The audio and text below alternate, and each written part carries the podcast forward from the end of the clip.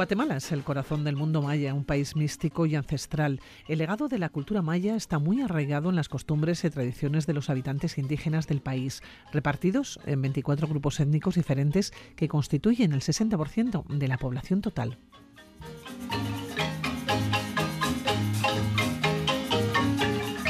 Tradiciones ancestrales y arraigadas que se notan a cada paso que uno da en este, en este lugar.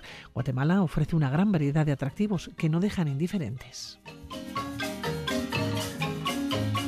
Y nuestro siguiente invitado es antropólogo especializado en culturas árticas y también en culturas precolombinas, escritor, divulgador y viajero polar.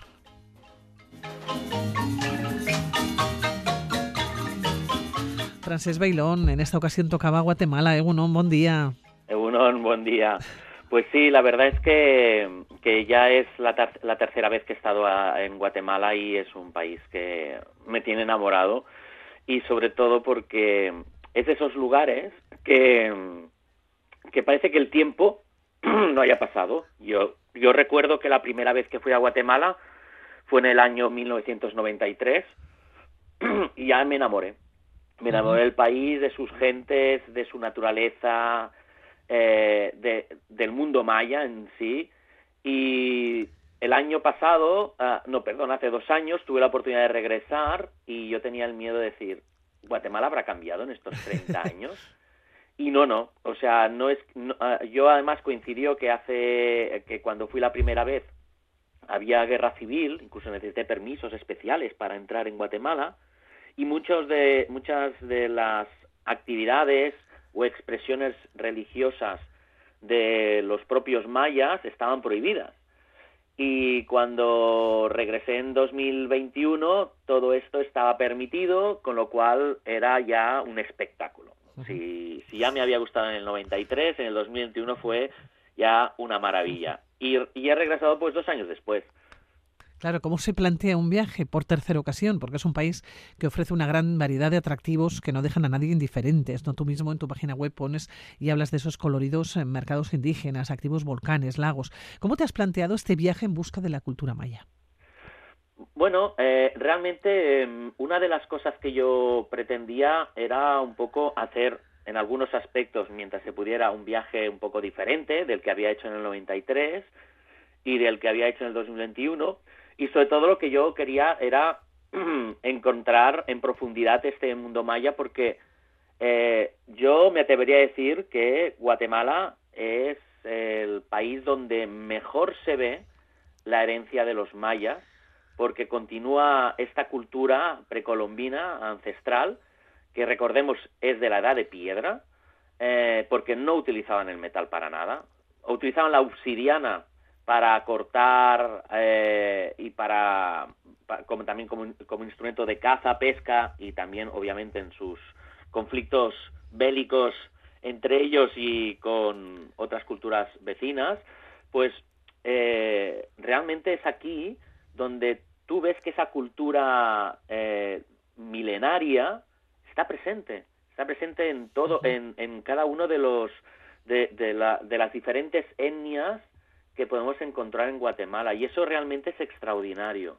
O sea, desde, desde ver, eh, por ejemplo, temas relacionados con la lengua, relacionados con la manera de vestir, eh, una de las cosas muy bonitas que tienes que tú visitas un, un lugar uh, como por ejemplo Ichimché o que es un recinto maya eh, o Yashá y tú te puedes encontrar allí los propios indígenas haciendo rituales mitad cristianos, mitad chamánicos, ¿no? Y animistas, y realmente eso es extraordinario. ¿Dónde comienza el viaje? Porque os habéis planteado un viaje en busca de la cultura maya, un viaje cultural, antropológico y arqueológico, ¿no? A la tierra mm, de los mayas. Eh, pero ¿dónde comienza el viaje y de qué manera os vais moviendo para buscar esas ruinas mayas y para buscar también esas costumbres? Bueno, eh, eh, digásemos, empezamos por donde luego terminamos, eh, es decir, Antigua, la ciudad de Antigua que para mí eh, es la, la, ciudad colonial más bonita de, de, América, patrimonio de la humanidad desde 1979 y es, un lugar espectacular. Además, no hay un solo edificio moderno, todos son antiguos, de hace más de 500 años, y realmente eh, es, es, una ciudad espectacular y todo lo que le envuelve a esta ciudad también es una maravilla porque está eh, rodeada de volcanes. ¿no? Por cierto, eh, algunos de ellos aún todavía activos. Y, y, desde allí entonces ya eh, el desplazamiento es en coche hacia el norte. y a partir de ahí ya nos vamos dirigiendo hacia el norte. y uno de los primeros puntos importantes o enclaves así de, de cultura maya eh, todavía viva es sin duda el lago Atitlán. El lago Atitlán, que está rodeado de, de, pueblos que, que, llevan el nombre de cada uno de los santos, que cada pueblo tiene su propia forma de vestir, tenemos diferentes lenguas, porque existen diferentes etnias allí, como los Suzuli, los Quiché, los Cachiqueles, y sin duda el personaje más importante en el lago Atitlán es eh, Pascal, eh, bueno, uno de ellos es eh, Maximón, que es un, es un santo que le dan de beber, le ponen tabaco y que lo cuidan durante sí. sí sí le ponen tabaco en los labios vale es un es un muñeco pero en forma de santo y le ponen tabaco le ponen whisky y entonces cada cofradía, cada año, se encarga los 365 días de cuidarlo. Es realmente espectacular. Oye, has mencionado también los volcanes. Creo que Guatemala posee 37 grandes volcanes. Algunos de ellos están todavía ¿no? en fase activa. ¿Cómo se ven? Bueno, eh, por ejemplo, tienes el, el, el, el, volcán Fuego y el Santiaguito, que una de las cosas, o el Pacayá también, que, eh, que aún ves las fumarolas que salen eh, de, las, de los volcanes. Eh, en algún caso incluso puedes ver la lava roja, ¿vale? Cómo se está desplazando.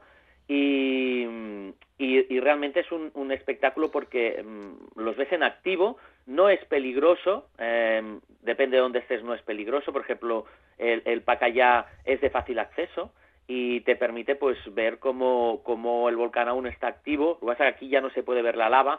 En 2021 sí que la vi, ahora no, pero, pero realmente em, ya sabemos que mucha gente va a Islandia porque sobre todo es uno, uno de los destinos donde puede, puede pasar que un volcán entre en erupción, ¿no? Pero por ejemplo Guatemala también es espectacular en cuanto a estos volcanes en activo. Oye, los puntos fuertes del viaje, los que te dejan con la boca abierta. Pues em, yo siempre digo que esos puntos son los que son imprevistos, es decir, los que uno no se espera, claro. ¿no? Y uno de ellos fue en la, en la sierra de Cuchumatanes, eh, en un pueblecito muy pequeño eh, que hay allí, eh, que eh, en principio no voy a decir el nombre por, porque supongo que los oyentes lo entenderán, por qué no, no digo el nombre, pero al menos digo la zona donde es, que es todos, todos Santos Cuchumatanes, y es porque en ese pueblo, eh, cuando llegué, ah, bueno, yo había oído hablar que había algunas casas que tenían pinturas mayas originales. Y yo dije, no puede ser. Y sí, sí, llegando allí empecé a investigar, investigar, investigar, hasta que al final visité dos casas que tenían estas, estas pinturas, estas pinturas mayas. Y claro, cuando llegué en una de ellas al comedor, pues es que estaba todo tapado y no se veía. Y de repente les pido que, que retiren las cortinas y un espectáculo de pinturas impresionante. ¿Cuál es el problema? Que ellos no pueden decir eh, al gobierno que tiene esas pinturas porque si no el gobierno les requisa la casa, se la queda y no le da otra casa a cambio. Pero es realmente espectacular esas pinturas que tienen más de, de 600 años. Es realmente eh, yo me quedé fascinado. Aún no entiendo cómo se han podido conservar tan bien y lo que es una pena es que, em, que no, no se les permita al menos conservarlo como un museo o al menos que se les dé otra casa a cambio para convertirlo esto en museo. Entonces, eh, claro, ellos me pidieron, me pidieron que no que no mencionara el nombre del pueblo para evitar posibles eh, problemas con con el gobierno guatemalteco. Claro, te preguntaba por los puntos fuertes eh, del viaje, decías los imprevistos, lo que, los que uno no se espera, ¿no? Que se va a encontrar, porque es cierto, es la tercera ocasión en que te acercas a, Guatemala. Tú ya más o menos sabías lo que te podías encontrar, pero siempre estos imprevistos son, los que engrandecen, ¿no? Los que enriquecen un país em, de estas características. Oye, eh, Frances, eh, tú dices, ¿no? Eh, siempre sé tú mismo y explica la aventura que has querido vivir. ¿Cómo ha sido para ti esta aventura en Guatemala? Por lo menos la de este año, la del 2023. Bueno, para mí ha sido como un nuevo redescubrimiento, porque eh, la verdad es que, em, aunque algunas cosas ya las había hecho antes, para mí cada vez que voy allí es como e, e, es como hacer de nuevo un viaje que no que no habías hecho anteriormente, ¿no? Eh, yo eh, realmente uno de los momentos em, más fascinantes del, del, del, viaje que ahí eh, realmente yo sentí que aquello también era una aventura es cuando visité eh, el, antiguo yacimiento arqueológico maya de Huaxactún, porque está mm, eh, aquello perdido en medio de la, de la selva y es un centro astronómico de antiguo maya y bueno allí me explicaron cómo eh, cómo los mayas pues eran capaces de calcular los eclipses eh, cómo tenían un calendario de 365 días. Pero lo más increíble de todo es que entré en una casa de un de un, de un indígena local de, la zona de Huaxactún y eh, tenía piezas originales de los mayas que él tenía un pequeño museo pero como lo estaba renovando pues tenía las piezas allí apartadas, no las tenía en vitrinas y me las dejó tocar. Pude tocar piezas que tenían más de 2.000 y 3.000 años de historia. Y esa sí que es una aventura que, debes explicar porque, aparte inesperado, es nuevo. O sea, bueno, es lo que decíamos, que las cosas que no tienes previsión que te van a pasar y que son y que, y que suceden de repente son las que realmente al final te marcan en un viaje. Claro, y el valor para un antropólogo que está especializado, decíamos, en culturas árticas, pero también en culturas precolombinas, ¿no? Sí, para mí fue, o sea, un regalo caído del cielo el poder estar tocando objetos eh, propios de los mayas que habían utilizado eh, hace 3.000 años. Realmente para mí fue una experiencia que es que, es que, es que no, no tengo palabras para, para describir la, la alegría, ¿no? Me, me, sentí como una especie de Indiana Jones, pero versión antropólogo en, en, medio de, de, la selva en, en, la zona del norte de Guatemala. Además, eh, Frases, eh, tú siempre fomentas ¿no? un turismo sostenible de la economía local con las visitas, ¿no? las comunidades indígenas, y, y, generalmente te acompañas también ¿no? de, guías locales eh, que conocen muy bien eh, la zona, porque siempre de alguna manera para, para fomentar y para que la economía se quede en el sitio, ¿no? Se quede en el lugar, para que puedan vivir de ello. Sí, para mí este es un punto importantísimo porque el problema es que a menudo eh, cuando se viaja, eh, pues mucha gente lo hace eh, a través de, de operadores locales, ¿vale? porque a lo mejor pues uno que quiera viajar a través de una agencia de viajes, pues contacta con la agencia de viajes de tu país, pero luego esa agencia de viajes contacta con un tour operador que hay en, en, eh, el en destino, ¿no? Entonces, ¿qué pasa? Que eh, entre la comisión que se lleva uno y la comisión que se lleva otro, eh, prácticamente la gente local no recibe nada, no recibe nada por ese turismo. Y yo ya me propuse ya hace muchos años, desde que empecé en el mundo de, de, de los viajes, em, a solo utilizar gente local.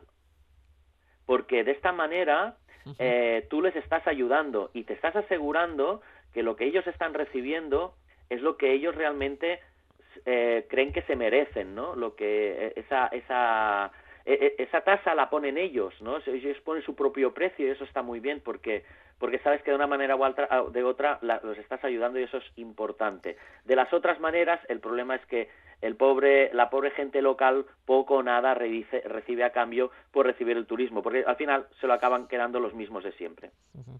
Frances, si vamos a Guatemala, comenzamos por Antigua, ¿no? Sí, se ha de empezar en Antigua y se ha de acabar en Antigua.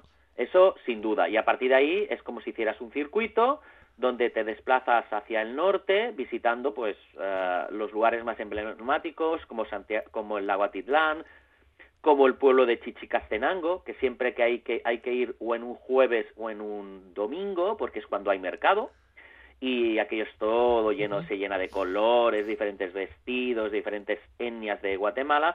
Además puedes tener la suerte de en un cementerio o cerca de un cementerio pues ver algún ritual maya donde se ve ese sincretismo religioso entre el cristianismo y eh, la, religión antigua, heredada por los antepasados de los indígenas actuales, y eh, a partir de ahí irte hacia la sierra, hacia la zona de, Todos Santos Cuchumatanes, porque allí, aquello es la, Guatemala rural, la profunda, ¿no? La Guatemala profunda, y a partir de ahí ya dirigirte hacia la zona del Caribe, donde eh, sobre todo tienes eh, el gran eh, el, gran la, gran ciudad de, de, los mayas que es Tikal que también es patrimonio de la humanidad. Y a partir de ahí ya vas bajando te vas hacia la costa a la zona del Caribe y de ahí ya regresas otra vez hasta Antigua eh, pues recorriendo lugares también espectaculares como por ejemplo Quiriguá, que también es otro asentamiento maya muy importante. Y nos seguimos sorprendiendo, desde luego, con todo lo que nos eh, tiene que aportar la aventura. Francés, ¿el próximo viaje será a Guatemala o será otra vez a los países árticos? Bueno, pues el próximo viaje será a los países árticos. ¿eh? Será a los países árticos eh, y no ártico como nosotros podemos pensar que está pues eh, como Groenlandia o como los países escandinavos, pero es un país ártico porque en estos momentos, para mí es un país ártico porque en estos momentos eh, están ya eh, a 20 bajo cero y estoy hablando de Mongolia. 20 bajo estoy hablando de Mongolia, que tiene, que tiene además la capital más fría del planeta, que es Ulaanbaatar, donde eh, eh, desde más o menos octubre, noviembre hasta abril, mayo, pues pueden alcanzar un máximo de menos 50 y una media de menos, menos 30 grados bajo cero. Bueno, pues o sea, para mí esto es ártico, aunque no propiamente no esté en el Ártico. Iremos desde luego abrigados. Eh, Frances Bailón, como siempre, un auténtico placer. Es antropólogo especializado en culturas árticas y también en culturas precolombinas. Hasta la próxima. Hasta la próxima, Escare Casco. Agur, agur.